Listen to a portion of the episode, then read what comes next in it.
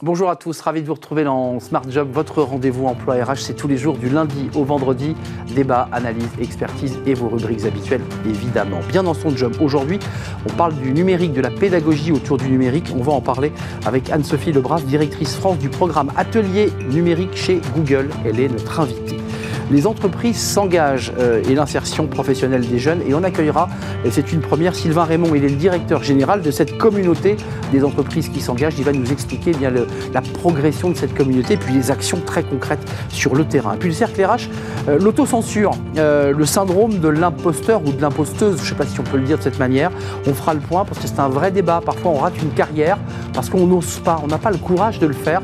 On en parlera et il y a des solutions. Et puis fenêtre sur l'emploi, plier pour mieux recruter. C'est presque une phrase philosophique. On en parlera avec Clémence Meyer, cofondatrice de Solansky. Voilà le programme. Tout de suite, c'est bien dans son job.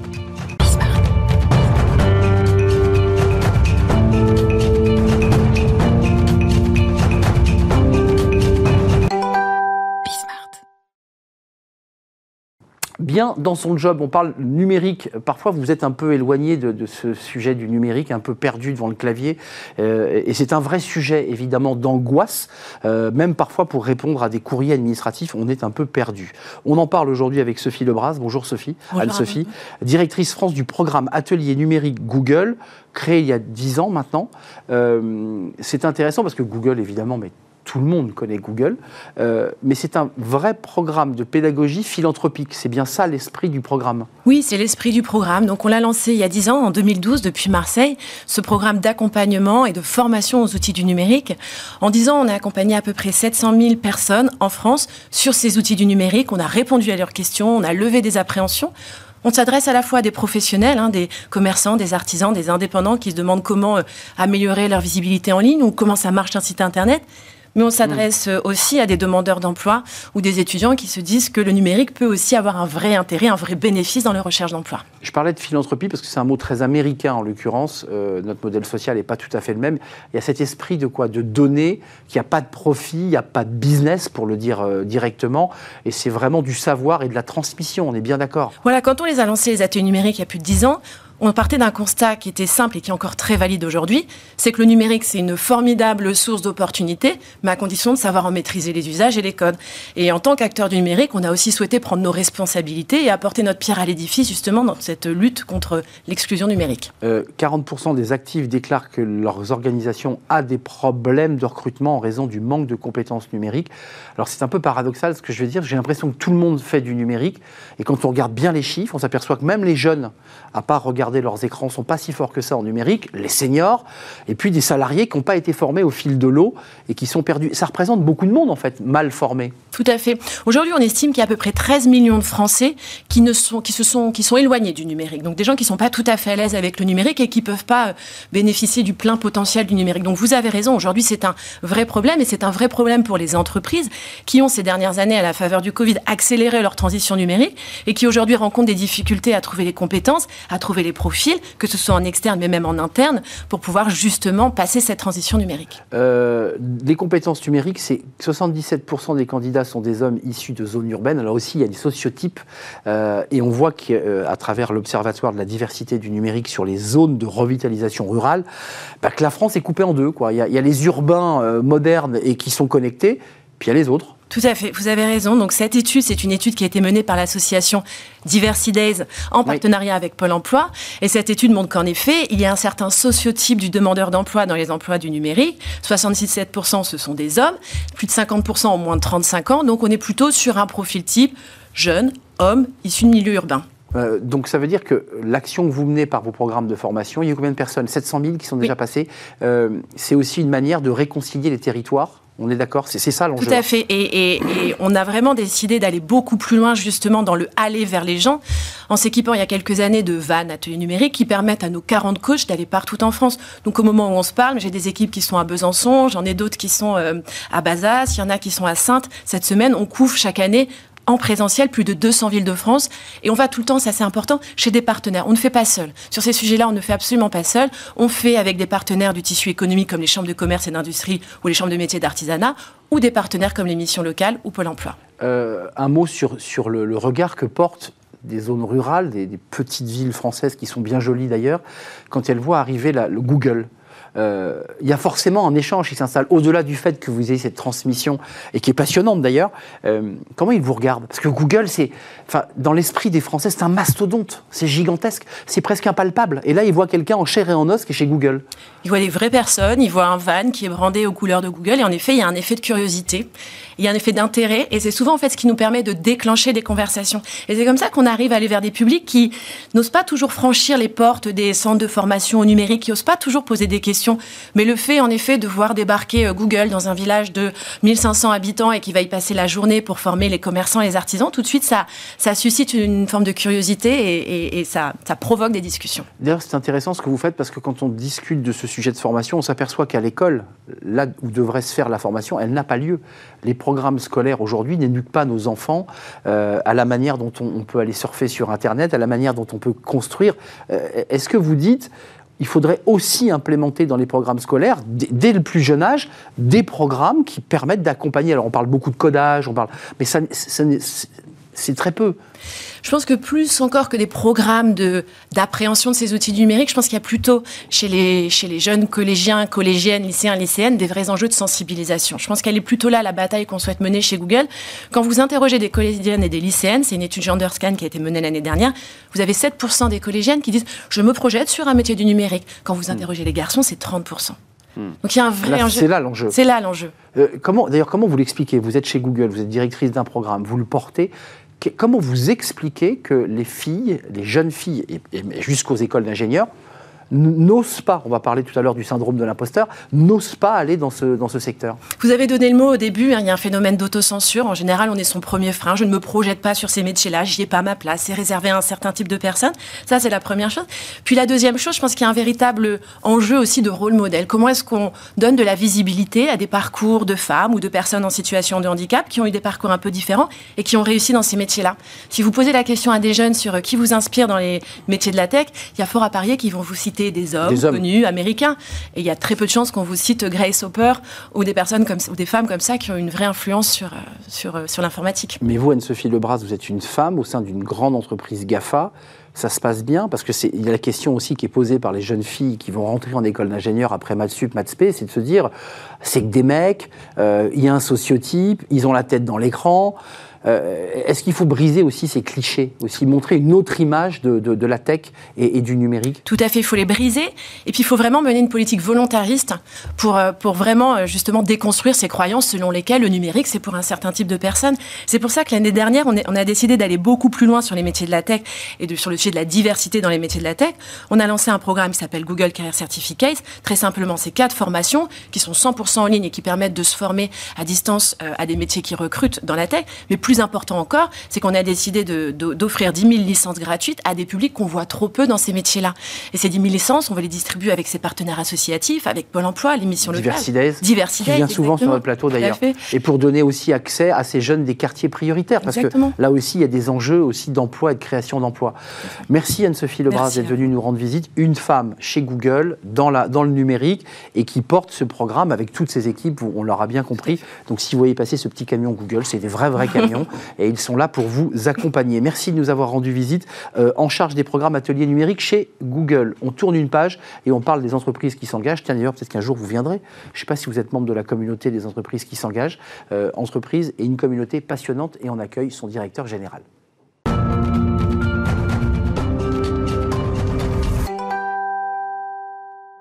Les entreprises s'engagent comme euh, chaque semaine et l'occasion de, faire un, bilan de cette communauté d'entreprises. Euh, ces entreprises qui viennent sur notre plateau chaque semaine pour nous expliquer leurs engagements, leurs actions concrètes et on va faire justement le bilan avec Sylvain Raymond. Bonjour Sylvain. Bonjour. Ravi de vous accueillir. Vous êtes le directeur général de Les entreprises s'engagent. D'abord un petit mot d'étape parce qu'il faut quand même rappeler que cette communauté grossit. Quand Thibaut Guilluy vient régulièrement, le chiffre n'est jamais bon parce que vous grossissez. Combien de, de membres là aujourd'hui à date? Aujourd'hui, c'est 70 000 entreprises qui sont mobilisées dans la communauté à travers euh, les 101 clubs départementaux. Euh, euh, les entreprises s'engagent à l'échelle des territoires et 70 000 notamment particulièrement mobilisées sur le sujet de la, jeunesse. Alors la jeunesse, parlons-en un petit peu parce que la jeunesse nous renvoie à cette volonté, c'était en juillet 2018 d'Emmanuel Macron, de dynamiser et, cette communauté. Un jeune, une solution, on en avait beaucoup parlé, la jeunesse. Bah, euh, évidemment, ce sont les apprentissages, ce sont les entreprises qui ont ouvert grand les bras. C'est de ça dont il est question. Exactement. Nous, notre enjeu, c'est de mobiliser un maximum d'entreprises sur euh, finalement l'idée originelle euh, de la communauté Les entreprises s'engagent. Quand le président, en juillet 2018, a lancé l'initiative, c'était déjà autour des sujets d'égalité des chances, d'emploi des jeunes. il s'avère que le plan Un jeune, une solution a été un moment de vérité, de co-construction entre l'État et les entreprises pour faire passer à l'échelle un certain nombre de dispositifs. Hmm. en effet, et un carton? ça a été le cas de l'apprentissage. Aujourd'hui, on est à, plus de 800 000 contrats d'apprentissage qui ont été signés sur, euh, sur 2022. Ça représente plus de 14 par rapport à, à l'année précédente. Et euh, globalement, euh, un contrat d'apprentissage qui se démocratise aussi à l'échelle des, des, PME. Il y a 8 entreprises sur 10 qui accueillent ces jeunes qui sont des, des petites entreprises. Ça, c'est très important pour nous. Et puis surtout, la possibilité pour ces entreprises, dans des moments où justement les métiers, les secteurs, l'économie est en tension, d'attirer des talents pour aller former. Et euh, on le voit que ça, ça, marche, puisque deux jeunes sur trois, finalement, sont à l'emploi après, après six mois de contrat d'apprentissage. Ouais, c'est une excellente formule d'ailleurs. Hein. On apprend un peu à l'école et puis on apprend aussi très concrètement un métier. 837 000, c'est la source ministère du, Travail, contrat d'apprentissage conclu. Euh, c'est une augmentation de 14 Vous l'évoquiez et avec un chiffre qui est très très encourageant lui aussi, c'est une augmentation de plus 21% de contrats d'apprentissage de personnes, de jeunes en situation de handicap. Ça, c'est un outil, un levier d'inclusion incroyable. Exactement, c'est même euh, pour nous le, sujet de l'insertion professionnelle, le maintien à l'emploi des personnes en situation de handicap, c'est l'incarnation parfaite justement de la société euh, inclusive dont on rêve. C'est pour ça que les entreprises s'engagent aussi, se mobilisent sur ce sujet. Et là, on voit que l'apprentissage nous permet de progresser dès le plus jeune âge et de changer les consciences euh, très très tôt dans les carrières professionnelles. Toutes les entreprises qui viennent sur notre plateau, je leur pose toujours une question très rituelle et, et vous l'observez aussi. Qu'est-ce qui fait que vous vous êtes engagé dans cette communauté et qu'est-ce que cela vous apporte? Et les réponses sont souvent assez intéressantes. Soit elles ont une initiative qu'elles ont envie de, voilà, de développer et de faire connaître au plus grand nombre, ou inversement, elles, s'immergent parce qu'elles ont envie de, se nourrir de ce réseau. C'est ça finalement l'enjeu de cette communauté des entreprises qui s'engagent? Exactement. Nous, nous notre... Notre offre de valeur, elle se, elle se base vraiment sur les attentes des entreprises. Donc en, effet, il y a des grands défis, la jeunesse, les seniors, l'inclusion, euh, la transition écologique. Et après, il y a euh, des actions qui sont vraiment basées sur le besoin de chacun. Les faire dialoguer, parce qu'il n'y a pas mieux qu'un dirigeant pour euh, encourager un autre dirigeant à bien faire les choses. Ça, c'est du mentorat aussi, en quelque sorte. Donc, à travers les clubs départementaux, leur permettre de passer à l'action de la manière la plus simple possible. Et c'est là que la plateforme, les entreprises s'engage.gouv.fr est essentiel. Ça permet vraiment sur un, tout un panel de dispositifs de très simplement pouvoir euh, s'engager et puis valoriser. C'est ce que vous faites euh, chaque semaine euh, en effet dans cette rubrique. C'est de mettre en, avant les entreprises les plus engagées pour encourager d'autres à le faire à leur, à leur tour. directeur général de cette institution et de cette association, c'est quoi le programme là? Parce qu'un directeur, évidemment, il se projette, vous êtes en train déjà de vous projeter. Il y a cette convention avec le collectif Mentorat on l'a évoqué. Euh, c'est quoi les grands enjeux là? C'est quoi les grandes étapes et les grands enjeux qui vous attendent? Mais Déjà, là, on, était sur trois mois de mobilisation très intense au sujet justement euh, des jeunes. Et on veut muscler sur, euh, sur cette partie-là les dispositifs qui sont déjà en place avec notamment des choses nouvelles sur notamment le lien école-entreprise. Parce que l'apprentissage, c'est un fil qu'on peut tirer très très loin. Et on sait qu'on doit réconcilier des cultures, des langages entre l'école et l'entreprise pour faire en sorte que les jeunes soient préparés dès le plus jeune âge à ces entreprises. Donc ça, c'est quelque chose qu'on va essayer de, booster avec des dispositifs très précis euh, de découverte des métiers, mmh. le dispositif du professeur associé. Aller voir physiquement. Exactement. Euh, le défi aussi du contrat d'engagement jeune, parce qu'une fois qu'on s'est intéressé à un maximum de jeunes, c'est comment on va accompagner plus spécifiquement les jeunes les plus éloignés de l'emploi. Mmh. Ça, c'est le sens du contrat d'engagement. Par le réseau des missions locales notamment, de Pôle emploi. Pôle emploi. Euh, ceux qu'on appelait, de manière impropre, j'aime pas ce mot, mais les NIT Ces jeunes qui avaient décroché sans diplôme euh, et un peu perdus. Exactement. Et ça, c'est un défi euh, central, c'est ne laisser aucun jeune sur le bord de la route, euh, qui est notre, notre credo depuis le départ. Puis après, c'est d'élargir aussi le, prisme des engagements pour toutes les entreprises qui veulent s'y engager.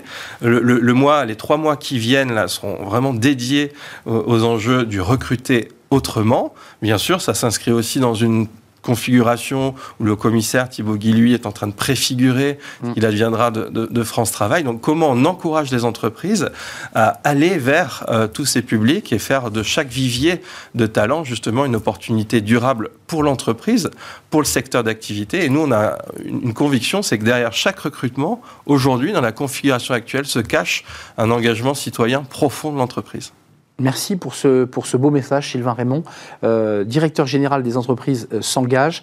Euh, une communauté de 60 000 et qui va grossir. 70 000. Allez sur la plateforme. Rappelez-nous le. Les entreprises-s'engage.gouv.fr. .fr. C'est assez facile. Il suffit d'aller sur votre moteur de recherche pour ne pas citer la marque et vous trouverez très facilement toutes les informations de ce très beau réseau. Bah, je vous dis à très bientôt. Merci beaucoup. Vous n'êtes pas sans revenir, évidemment, Sylvain Raymond. Puis on accueillera régulièrement sur, cette, sur ce plateau les entreprises qui Merci à vous. On fait une courte pause. On va s'intéresser alors à un, sujet euh, sociologique, psychologique, euh, le syndrome de l'imposteur. Bah oui, cette espèce de sensation de ne pas oser et qui d'ailleurs fait écho au, débat qu'on vient d'avoir sur ces jeunes qui parfois ont beaucoup, beaucoup de talent et de potentiel, mais qui n'osent pas. Il y a des barrières sociales, culturelles. Comment faire pour briser ce syndrome de, de l'imposteur? On va en parler avec des experts. C'est le cercle RH et c'est le débat de Smart Job juste après la pause.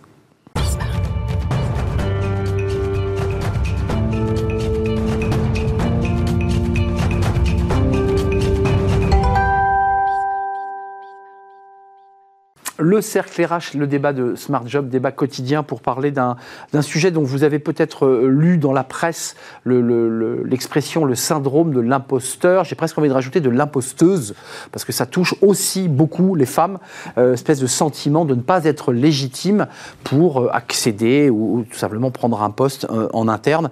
qu'est-ce que ça dit de, nous et qu'est-ce que ça permet de ne pas faire ou de faire d'ailleurs? On en parle avec mes invités. Nicole Degbo, merci d'être avec nous. Avec. Euh, vous êtes euh, à la tête de la Cabrique. Euh, recrutez-vous la jungle de l'emploi de A à Z, la Cabrique édition.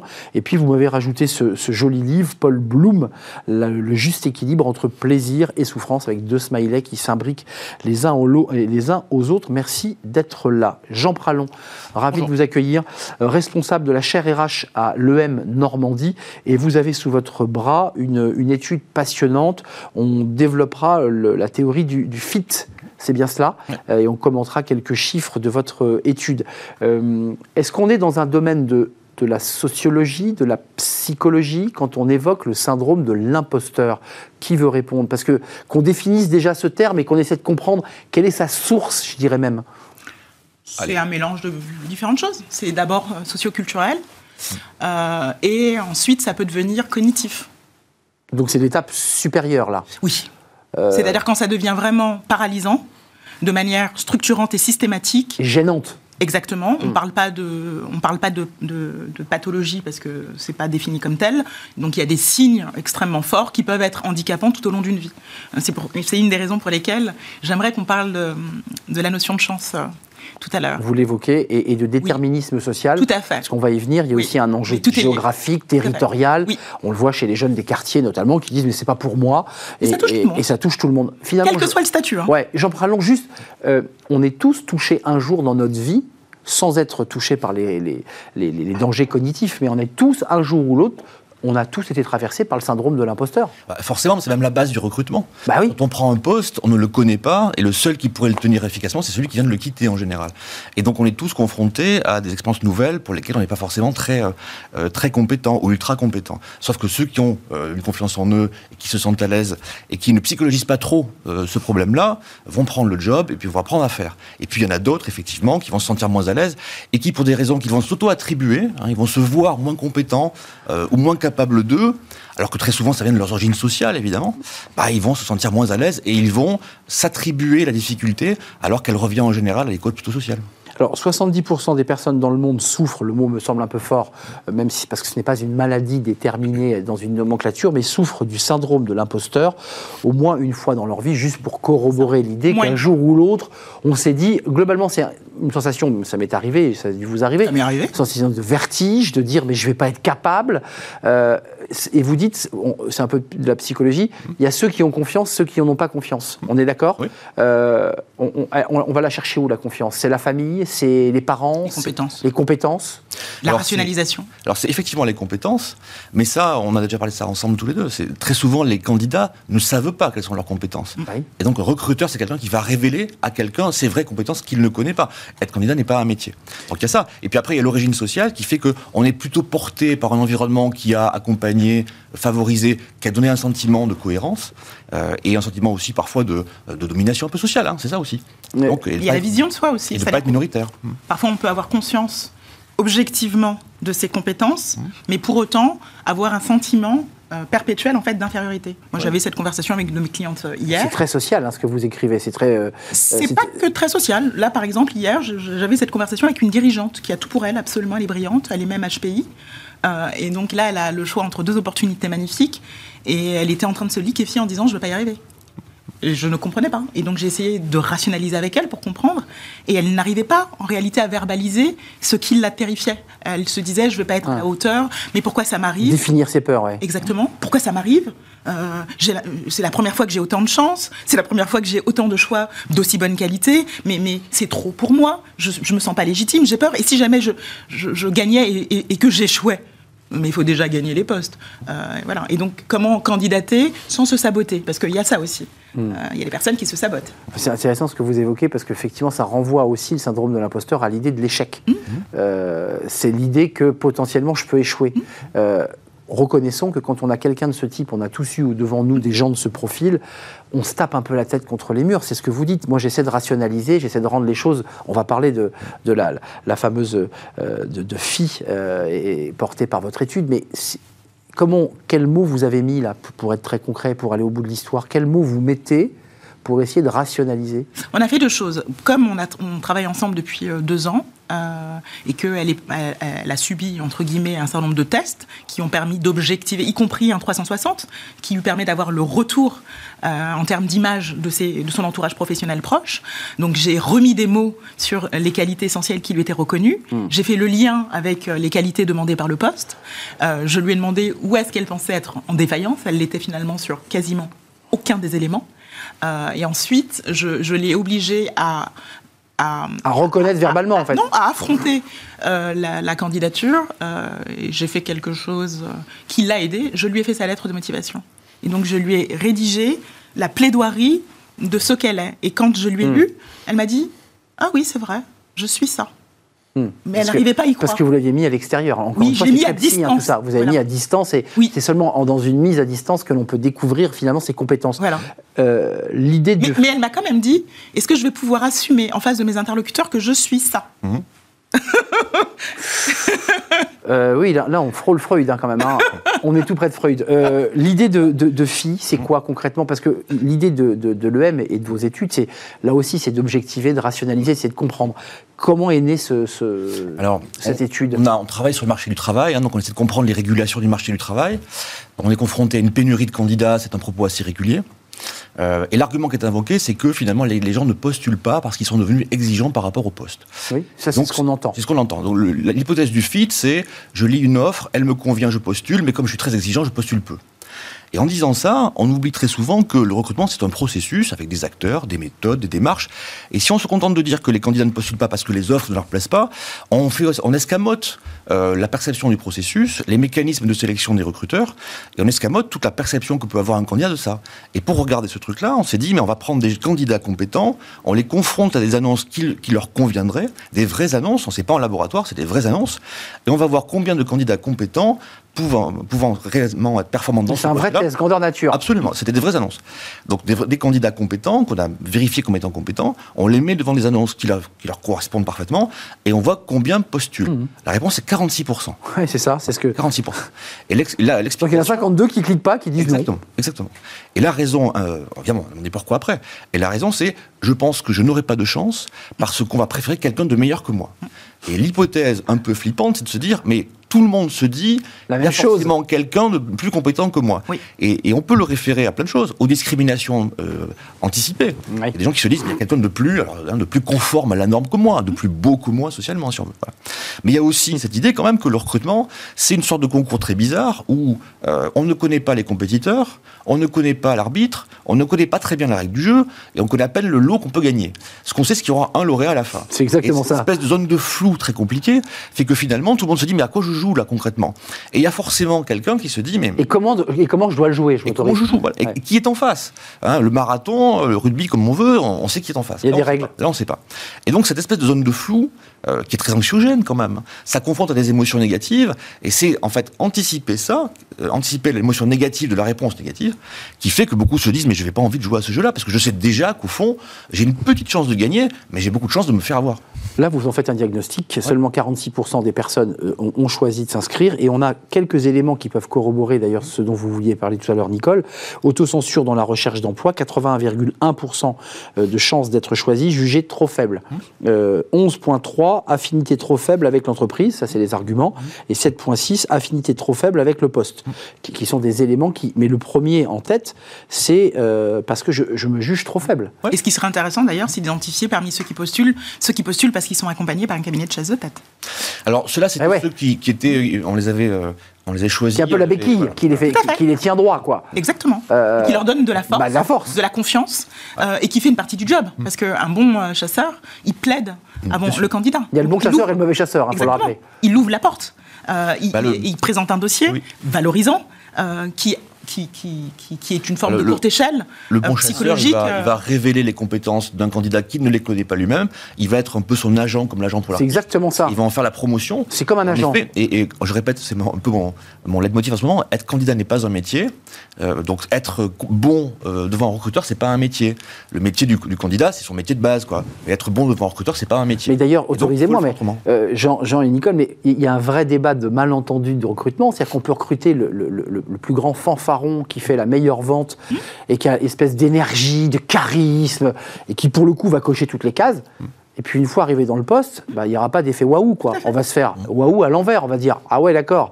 Euh, vous voyez ce que je veux dire? Complètement. Donc on est un peu dans le phénomène inversé de l'imposteur. l'histoire euh, de Steve Jobs et de, Mais- euh, du, du- du type de PepsiCo. Exactement. Qui, a- qui était flamboyant chez PepsiCo et qui a failli démolir Apple. Exactement, qui est venu bon chez Apple.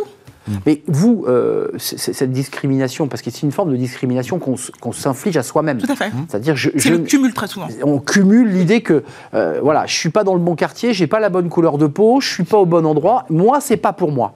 Ou je n'ai pas le bon genre, Ou j'ai pas le bon genre. euh, ou euh, mes parents m'ont pas suffisamment valorisé, je ne sais pas ce que je vaux, je ne m'aime pas, j'ai une mauvaise estime de moi. Ça touche tous les milieux, soyons clairs. Mais alors, Les hommes comme les femmes, mais plus souvent les femmes. on, est un petit peu aux trois quarts de l'émission. Une fois qu'on a fait ce diagnostic, qu'on Ouais. a défini, je dirais que ça pouvait toucher tout le monde, en particulier des femmes, Ouais. mais aussi des jeunes venus des quartiers, ou pas forcément des jeunes. Euh, Qu'est-ce qu'on met comme contre-mesure? Est-ce qu'on invente une autre manière de recruter pour faire émerger les vrais talents et pas uniquement ceux qui ont confiance le jour de, de- de l'entretien? Jean Alors, je dis trois choses là-dessus. La première, c'est qu'il faut que le travail soit au centre du recrutement.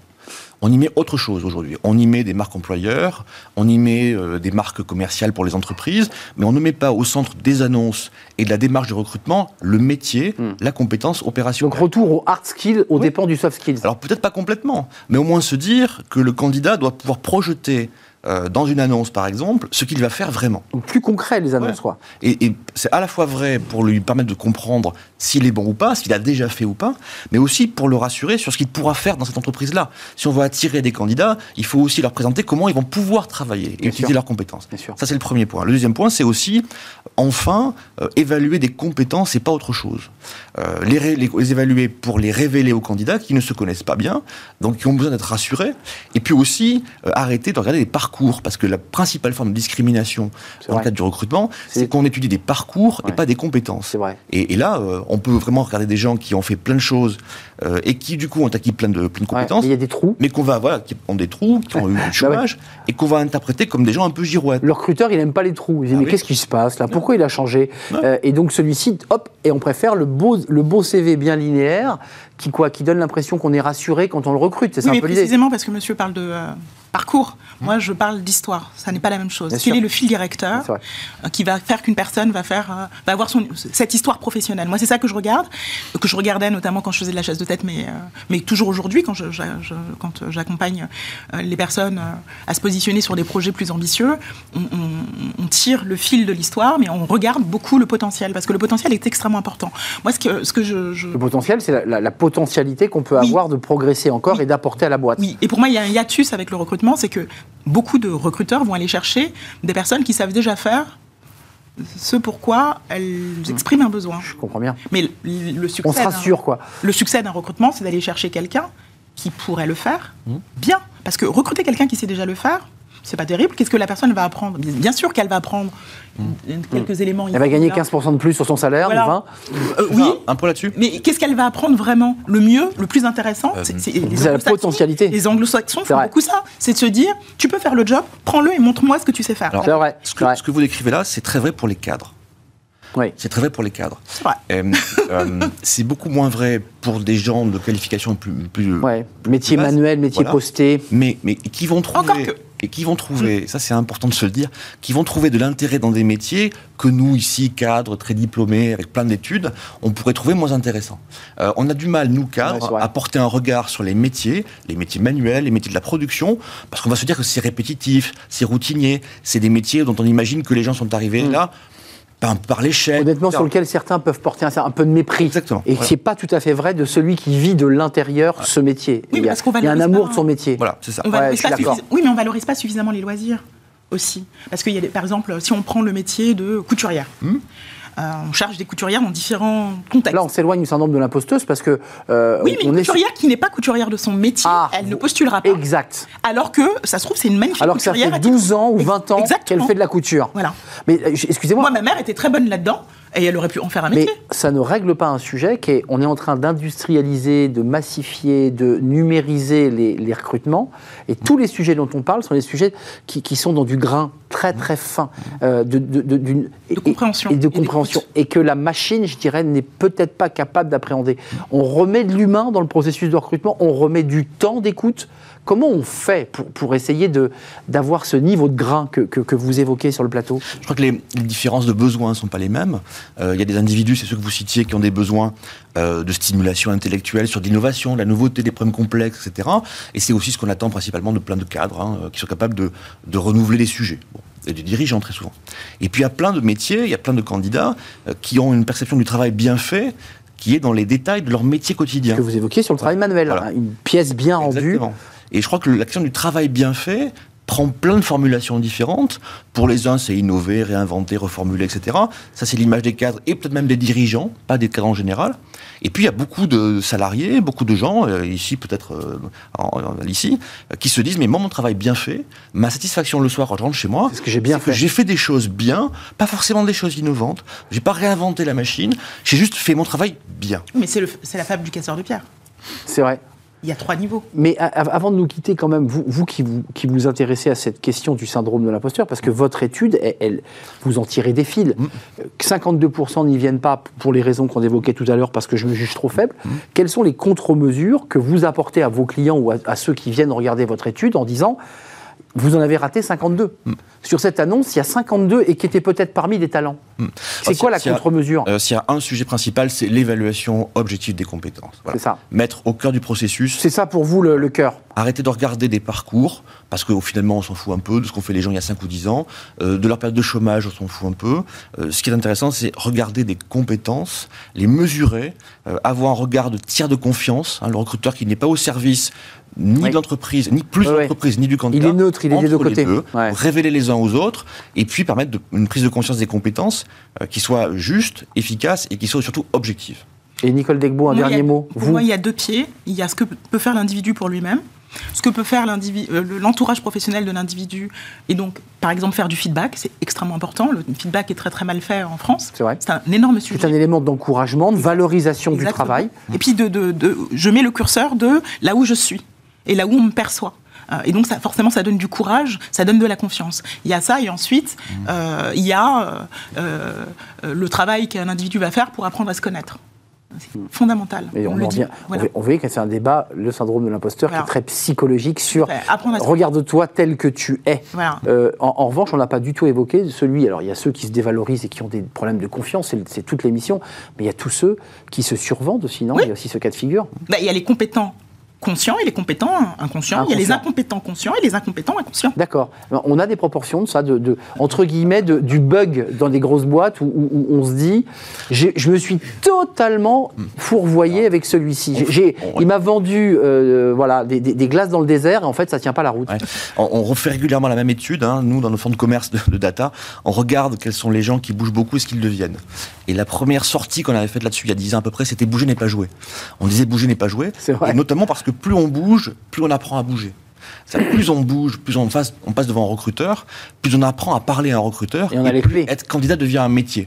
Ça. Donc, plus on est capable de gérer ce type d'entretien, et y compris jusqu'à satisfaire le besoin du recruteur comme une sorte de réflexe un peu automatique, sans s'interroger vraiment sur est-ce que, c'est ce, est-ce que ce poste est pour moi ou pas?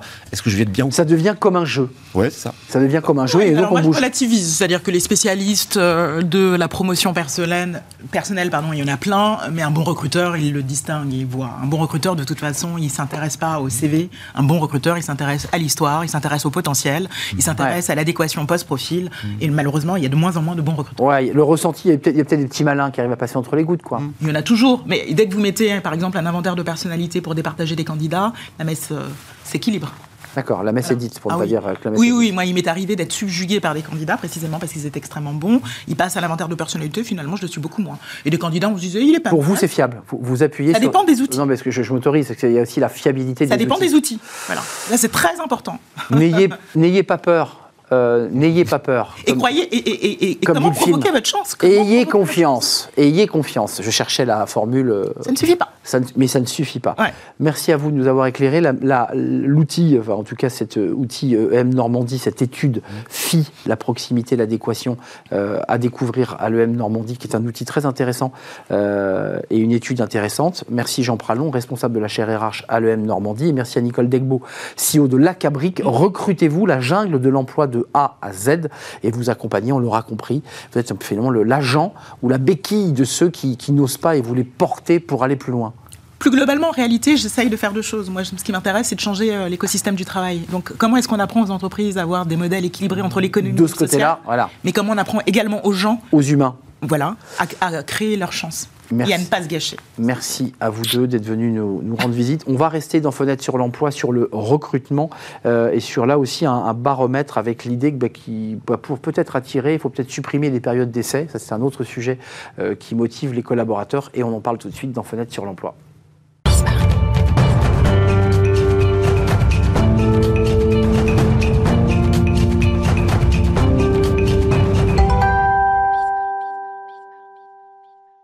Fenêtre sur l'emploi, on parle recrutement aujourd'hui, avec cette euh, formulation très philosophique, euh, pliée pour mieux recruter, et on en parle avec Clémence Meyer. Bonjour Clémence.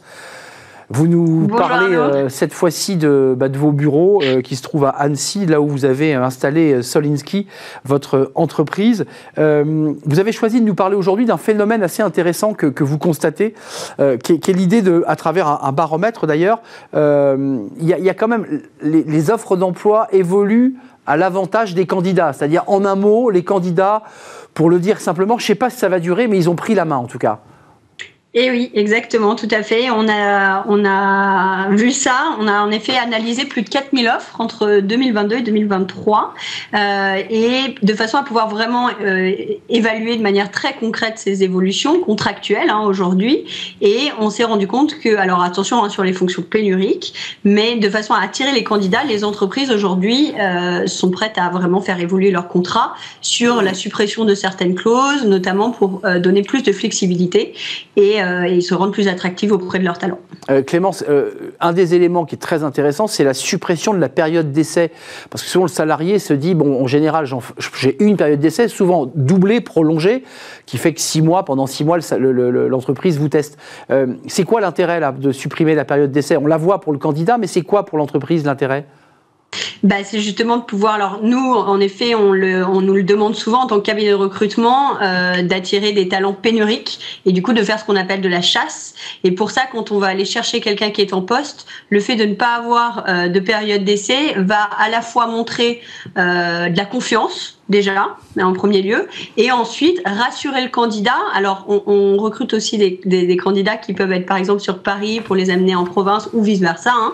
Et euh, quand on supprime une période d'essai, on a tout de suite euh, accès bah, au logement, accès à des crédits, etc. Donc aussi être rassuré euh, de ce point de vue-là.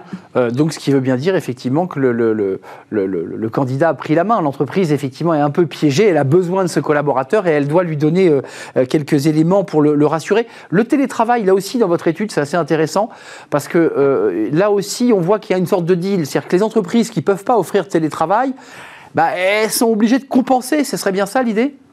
Exactement, en effet. Alors, le télétravail, euh, clairement, et euh, vous le savez, et ça, on l'a vu aussi hein, au travers de notre étude, de plus en plus euh, bah, proposé par les, par les employeurs. Cependant, pas sur tous les postes. Hein. Il faut savoir que bah, sur des postes, par exemple, de technicien de maintenance, sur des lignes de production, le télétravail est un petit peu compliqué dans ces conditions-là.